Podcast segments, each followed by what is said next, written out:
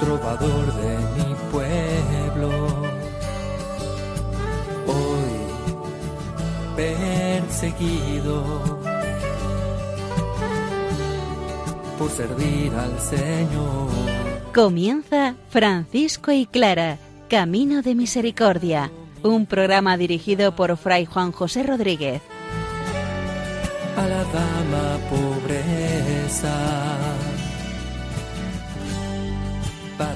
Poder estar más cerca de Dios. Un saludo cordial en el Señor, hermanos. Francisco parte de la máxima que no podemos retener nada para nosotros mismos, porque el Señor se dio totalmente a nosotros.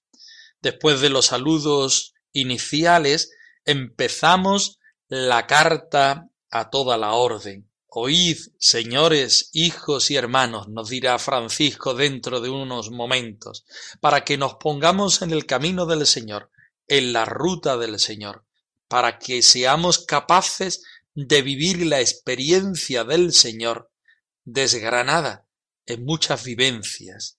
Clara empezando la cuarta carta a Inés de Praga, lejos de detenerse a describir su experiencia espiritual, nos hace un desarrollo de quién es ella, de lo que busca, con quién se encuentra el amado y en él reposa. Vamos a ponernos a la escucha de la palabra del Señor para que nos ilumine todavía más en este estudio de los escritos de Clara y de Francisco de Asís.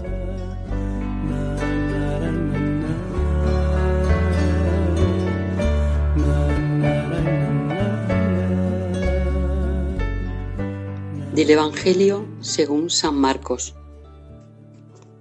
Dijo Jesús a sus discípulos, Id por todo el mundo y anunciad a todos la buena noticia.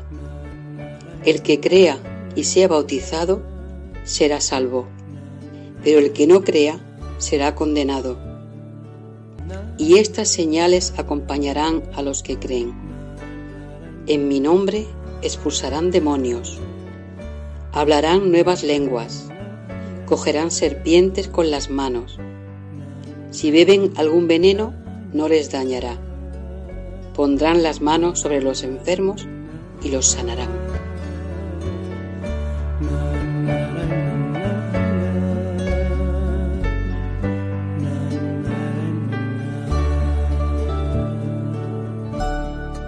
Después de los saludos iniciales, Francisco empieza la carta a toda la orden y en ella hace una disposición de las actitudes que deben tener los hermanos a la hora de encontrarse con el Señor, el que lo dio todo. Si el Señor lo da todo, nosotros lo debemos, se lo debemos devolver a Él. ¿Cómo? Oyendo, escuchando su palabra, inclinando el oído, guardando, obedeciendo, ensalzando, cumpliendo, alabando. Todos estos verbos, todas estas acciones, las vamos a trabajar Primero mm, vamos a escucharla en la voz de Francisco y después le vamos a poner carne, actitudes a las acciones, para que nos ayuden a devolver al Señor todo lo que Él previamente nos ha dado.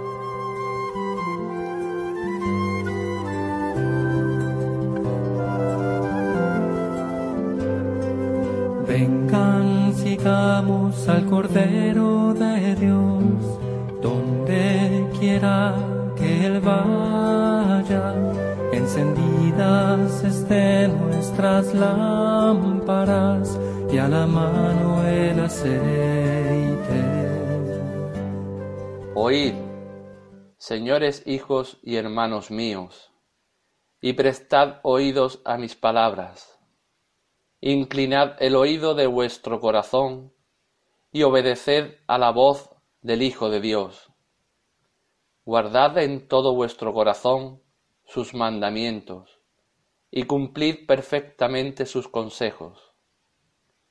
Confesadlo, porque es bueno, y ensalzadlo en vuestras obras, porque por esa razón os ha enviado al mundo entero, para que de palabra y de obra deis testimonio de su voz, y hagáis saber a todos que no hay omnipotente sino Él. Perseverad en la disciplina y en la santa obediencia, y lo que prometisteis con bueno y firme propósito cumplidlo. Como a hijos se nos ofrece el Señor Dios.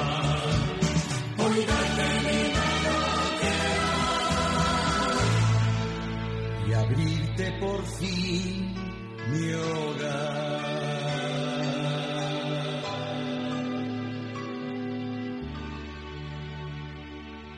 Oíd, señores, hijos y hermanos míos.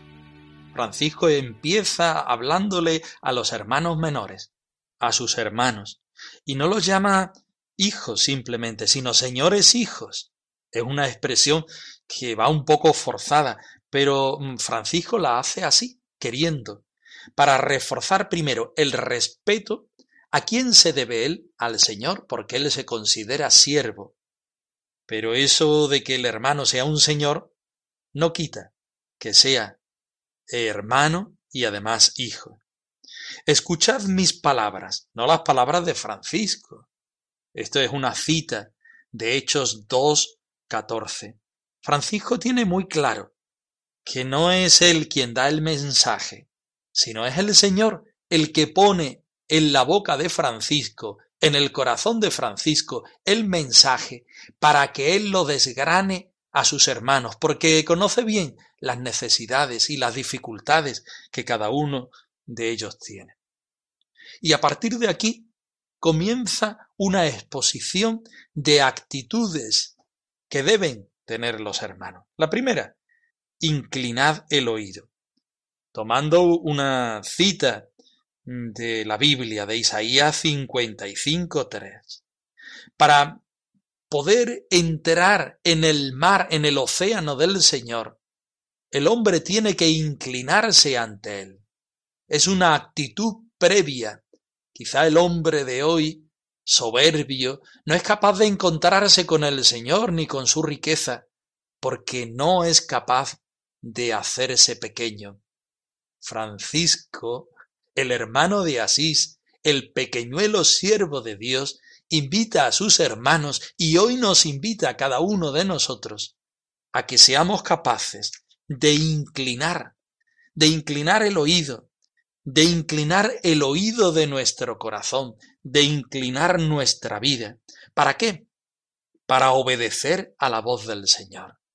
No somos nosotros los que vamos haciendo, forjando, hilando nuestra vida sino es el Señor, el Creador, el dador de todos los bienes, el que va forjando en cada uno de nosotros la experiencia de vida y de amor que Él es. Pero nosotros debemos reconocerlo, debemos inclinar el oído de nuestro corazón, debemos obedecer a la voz del Señor. A continuación, quizá en el corazón de este primer trozo de la carta a toda la orden de Francisco de Asís, viene un núcleo principal, una palabra que ya conocemos y que entendemos y que la ponemos en el corazón de Francisco. Guardad. El verbo guardar para Francisco es fascinante porque comprende la idea que Francisco tiene de Dios. Guardad sus mandamientos en vuestro corazón. ¿Qué significa esto? Que yo he descubierto quién es Dios en mi vida, porque me he inclinado, porque he inclinado el oído de mi corazón, porque he obedecido la voz del Señor, porque el Señor se me ha presentado no delante de mi cara, delante de mi vida, sino en el centro de mi corazón, allá donde el hombre es capaz de amar. Ojo, también de odiar y también de ser indiferente para muchas realidades. Ahí en ese centro, en ese núcleo, Dios habita. Ahí, en ese centro, en ese núcleo, Dios se hace presente.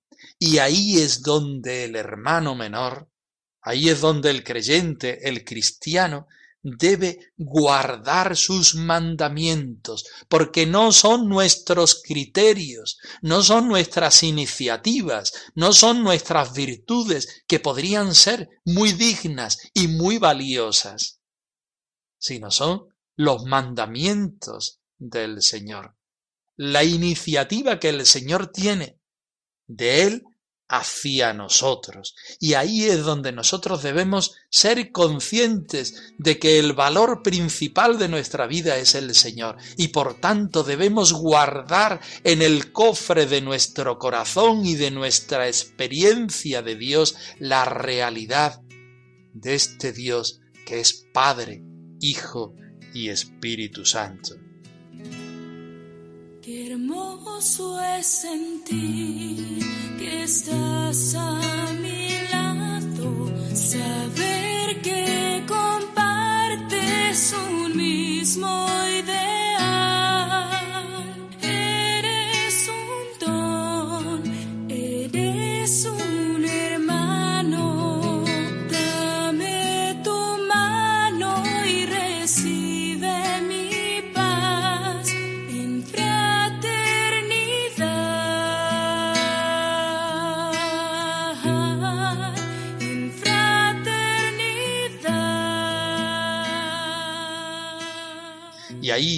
después de descubrir la realidad que supone el Señor, de guardarlo en nuestra experiencia, no podemos más que alabarlo, bendecirlo, custodiarlo. Alabarlo porque es bueno. Literalmente, confesadlo porque es bueno. Y ensalzadlo con vuestras obras, tomando la cita de Tobías 13.6 pues por esto os envió al mundo entero, como dice Marcos 16:15, que es la cita que hoy hemos escuchado al principio del programa, para que de palabra y con las obras deis testimonio de su voz. Claro que sí. Es el Señor el que está dentro de nosotros. Es el hombre el que se da cuenta de que Dios está ahí y debe guardar sus mandamientos, su experiencia. Es una necesidad y es una obligación de todo religioso. Y San Francisco está hablando a sus hermanos de la orden, a los frailes, que son religiosos. Por esto os envió al mundo entero, para que de palabra y con las obras, vosotros convencidos de esta riqueza en vuestra vida, deis testimonio de su voz y hagáis saber a todos que no hay omnipotente sino Él. Por tanto, perseverad en la disciplina. ¿En qué disciplina? En esta del amor de Dios. Perseverad también en la santa obediencia, porque quien descubre la realidad de Dios en su vida no puede más obedecer. Esa es la actitud de aquel que se encuentra con el Señor, que experimenta al Señor, que experimenta que el Señor es en nosotros la realidad máxima. Automáticamente ponerse en actitud de obediencia, de reverencia, de alabanza y de cumplir lo que prometimos con propósito bueno y firme. ¿Qué es lo que prometimos?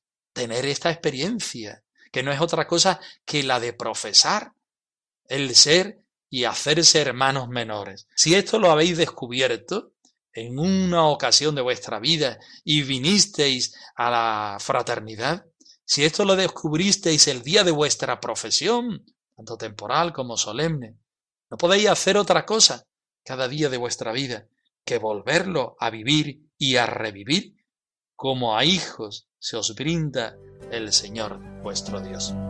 Él nos convoca a las bodas de su amor y a compartir de su mesa al banquete nupcial de su reino y en amor cenar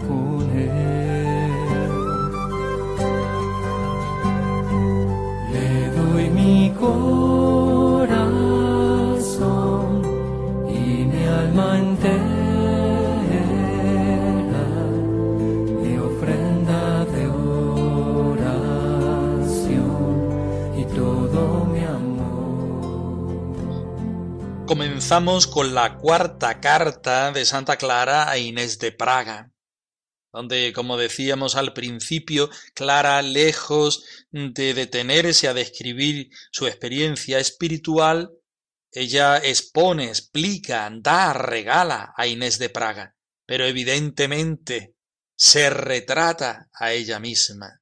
Toda la carta, como si fuera el Evangelio de San Juan, está hablando de la hora, está hablando del deseo del amado y del reposo en el amado, está hablando de la comunión con Dios y de la comunión fraterna, está hablando de los mismos acentos con que Clara habla a Jesús y ella se lo dice a Inés. El símbolo esponsal. Atraviesa toda la carta con alusiones significativas al cantar de los cantares. ¿Podría ser de otra manera? Imposible, porque el alma de Clara está totalmente enamorada de la experiencia de su esposo Jesucristo. Comenzamos esta carta y reconocemos en ella la misma terminología que tiene también Francisco cuando escribe y exhorta a los hermanos.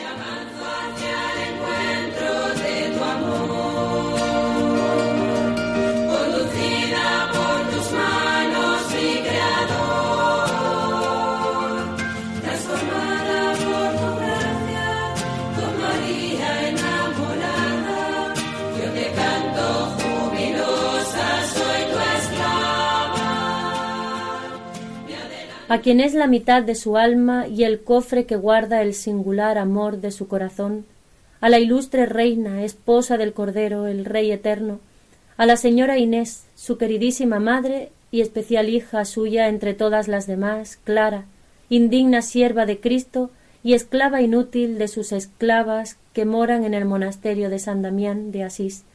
Le desea salud y que con las demás santísimas vírgenes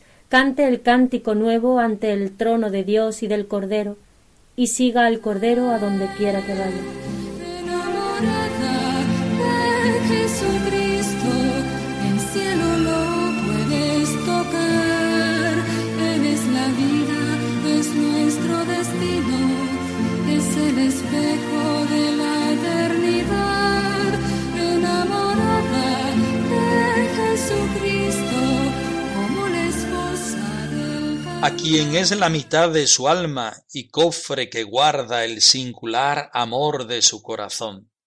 Clara empieza la cuarta carta en la misma sintonía que Francisco ha comenzado la carta a toda la orden, a quien guarda en su corazón, en su alma, en, en el cofre, el singular amor de su corazón ¿Y quién hace esta experiencia? ¿Quién es esta hermana menor, esta hermana pobre? La ilustre reina, no importante por ser reina de Hungría, sino por es reina porque es la esposa del Cordero, del Rey Eterno, la señora Inés, su queridísima madre y especial hija suya entre todas las demás. Clara no halaga a su hermana, sino que contrapone los títulos del mundo con los títulos de quien sigue a Cristo y se entrega a Él.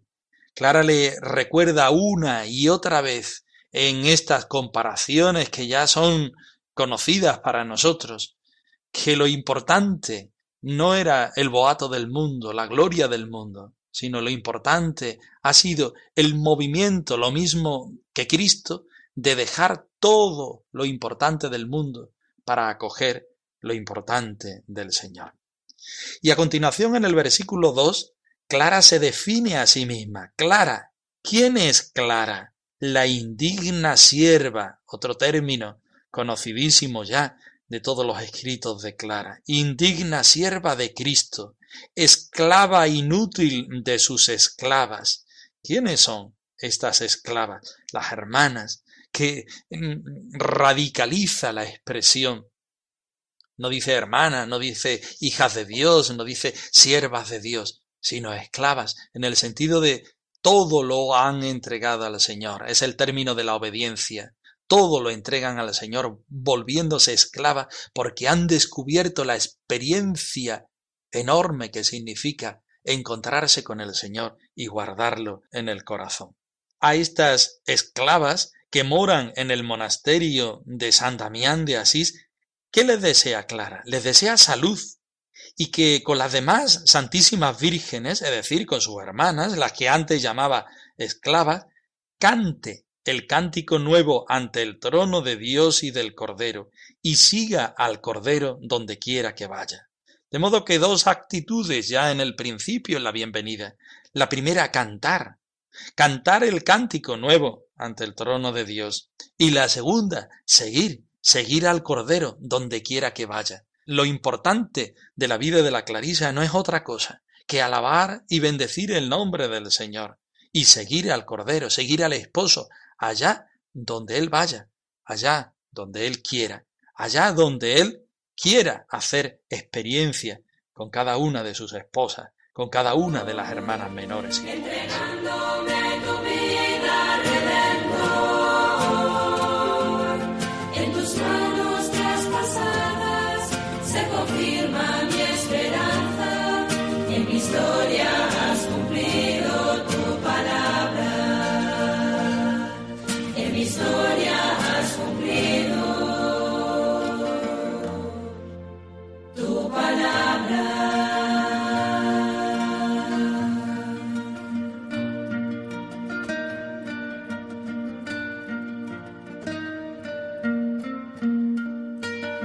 Francisco y Clara arroba radiomaria.es. Ahí tienes la dirección de nuestro correo electrónico por si quieres ponerte en contacto con nosotros en algún momento. Nosotros nos despedimos, no sin antes daros la bendición del Señor resucitado, al más puro estilo franciscano. Que el Señor derrame abundantemente la paz y el bien